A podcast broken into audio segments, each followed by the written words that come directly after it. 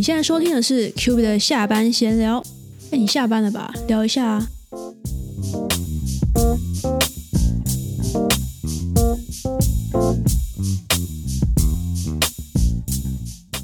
欢迎收听今天的 Q B 的下班闲聊，我是 Q B。今天这一集呢，就像我的标题所说的，其实最主要就是想要专门录一集来感谢有一个鼓励了我很多的一个香港听众。名字的部分，我觉得我就不多说，因为我觉得他应该会知道，他就是我口中的这个当事人。我其实原本想要直接很即兴的录一段，就是心里想到什么就会录什么。不过我才刚把我的笔电摆好之后，我就完全改变主意。主要是因为我觉得太多的东西想要说，然后太多的感谢想要说，反而会怕自己说会不会讲的有点太乱无章法，反而这个感谢就显得有点粗糙。我觉得就像每个现在、每个当下，它都是背后有无数的过去。每个感谢，它其实也有它的前因后果。所以今天这一集，我觉得我也想要把这个前因后果，算是分享给正在听的你们。关于这个感谢，或是说关于我的 podcast 的故事开始，其实我会说它是从崇洋媚外开始。好啦，当然这崇洋媚外是开玩笑的。其实最开始是。在我即将升上大学二年级的暑假，那年暑假我很幸运，就是有一个机会可以到美国的加州游学一个月，就是跟当时候学校的活动一起去的。那对于从小就梦想可以出国读书的我，其实这算是另类的梦想成真吧。虽然只是游学，而且虽然只是一个月，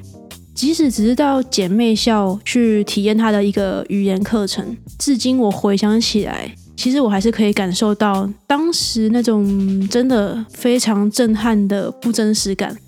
时至今日，其实我的梦想还是没有成真，我还是没有出国念书，我还是在台湾工作。但那段经历第一次带我看到外面的世界是长什么样子，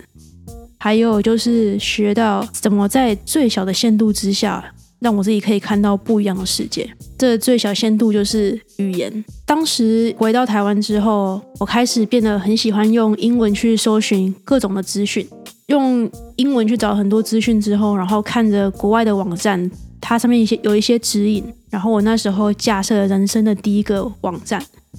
不是用那种 WordPress.com 的那种 template，是真的就是一步一步去把它架起来。当然，我不会打城市语言，但就是用初学者可以去接触到的方式，然后很克制化的创作了自己的第一个网站。然后当时候我也很喜欢在根本就没有什么中文内容的 YouTube 上面逛一堆英文的 YouTuber 的的一些影片。我当时候甚至自己制作上传了一支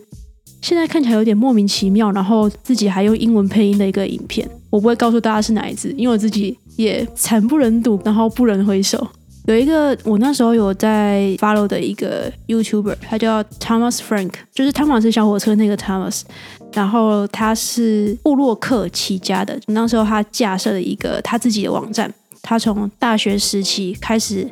慢慢累积的一个网站，叫做 College Info Geek。这个网站里面，他其实他也同时在经营他的 podcast 节目，不过他的 podcast 现在已经。算是前一阵子吧，已经正式宣布停更。那时候其实我很常就是一边听着他的节目，然后一边在学校的健身房运动。我觉得或许是受到他的影响吧。几年之后，在二零一九年的时候，我正式开始亲手制作了我的 podcast 频道。那时候台湾还没有什么中文的那种 hosting，我第一个用的那个 hosting 还是 Anchor，最后在那边转移了很久。才用到现在的一个平台，不过那时候大部分的心态是好玩居多啦，就是没有真的就是放什么心思在我要很认真经营上面，所以我觉得慢慢的就跟我刚刚前面提到的其他事情一样，有一搭没一搭，然后最后就慢慢停止了。那最近这几年，我也有过低潮，然后有过挫折，但我觉得很幸运，就是也有成长跟回稳，慢慢在发生。我觉得就是这段时间吧，我开始比较有意识的觉得，说我好像想要一个属于自己的一个成就。当然，讲到成就，可能很多人会觉得说，是不是第一桶金啊，或者说可能在你的事业上有什么样的大跃进？想要达到什么样的里程碑，类似像这样。但其实我觉得我想做的，或是我想要的，其实只是可能借由某一件对自己特别的事情，跟自己证明说，哦，其实我也是可以做到什么事情的，我也是可以遵守对自己的承诺，类似像这样的感觉，有点抽象，对吧？总之呢，我的 podcast 的回归其实。也是从这边开始的，不过这次和以往不同的是，我觉得多了一种想要认真经营的一个想法。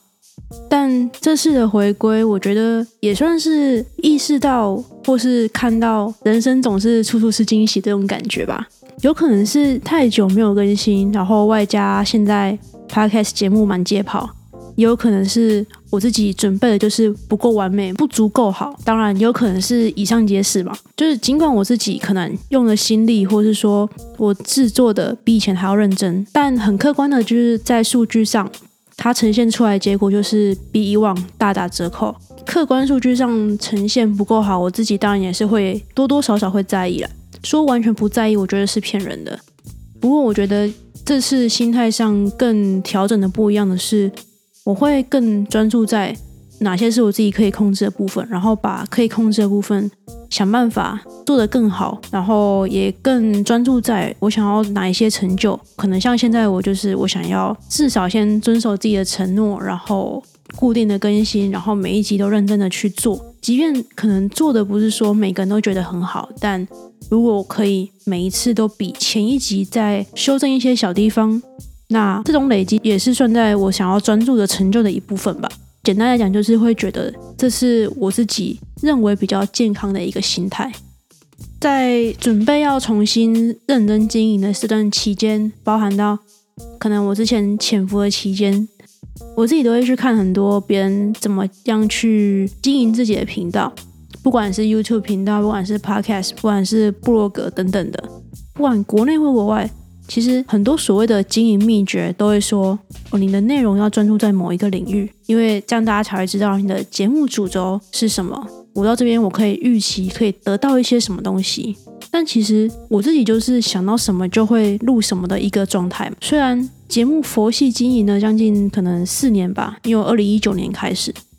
但到现在，其实也完全称不上什么多厉害的节目，就是非常边缘的一个节目。所以我从来不会去期待，或者是说，从来也不觉得自己会有什么所谓固定的听众，就觉得每个人可能就是路过，不小心按到就会听一下这样子。所以当这位香港听众他不论我停更的时候，或是我真的认真在更新我的集数的时候，他都会给予一些支持，这对我来讲其实是很多时候，尤其是最近这段期间，除了是鼓励和感谢之外，我觉得也是非常大的一个继续往前的一个动力。尤其是有一次，我觉得非常好笑，就他还传了一个语音讯息，我都不知道 IG 可以传语音讯息，真的多亏了他，这完全就是出乎的预料之外。好啦，虽然这语音讯息的内容也不是什么真的有多大不了的内容。但对我来讲，依旧是一个非常大的鼓励，然后一个意外的收获。我觉得就像我自己不断的摸索我自己的生活一样，我的频道内容其实也不断的试图去尝试各种方向。所以我觉得也非常感谢这位香港听众，以及可能隐藏着的听众们，还有正在听的你们，愿意陪伴着我去探索我自己或许都还不知道的一些可能性。有些集数可能高于预期，有些时候可能我会做出一些蛮糟糕的作品，但不管怎么样，其实都很感谢你们一直都在。我可能没有办法保证说我这个节目之后可以变成一个多厉害，或是多有名，甚至说可能流量多高的一个节目，但蛮希望说可以借由这个 podcast，还有我的 IG 作为一个连接，然后让彼此成为一个一起成长的好伙伴。有没有突然很励志？好啦，开个玩笑啦。总之就是，我觉得很多感谢。那除了感谢还是感谢。最后就也欢迎大家就是追踪我的 IG，就直接打 QBK 应该就有了。欢迎大家就是跟我分享说你有什么想要听到的内容，或者是说哦你有什么故事想要分享，然后或者是陪着我一起我最近的倒数一百集的一个活动。我觉得不管怎么样，对我来讲都是非常大的鼓励。那最后满满的诚意祝福大家我们就下集再见拜拜。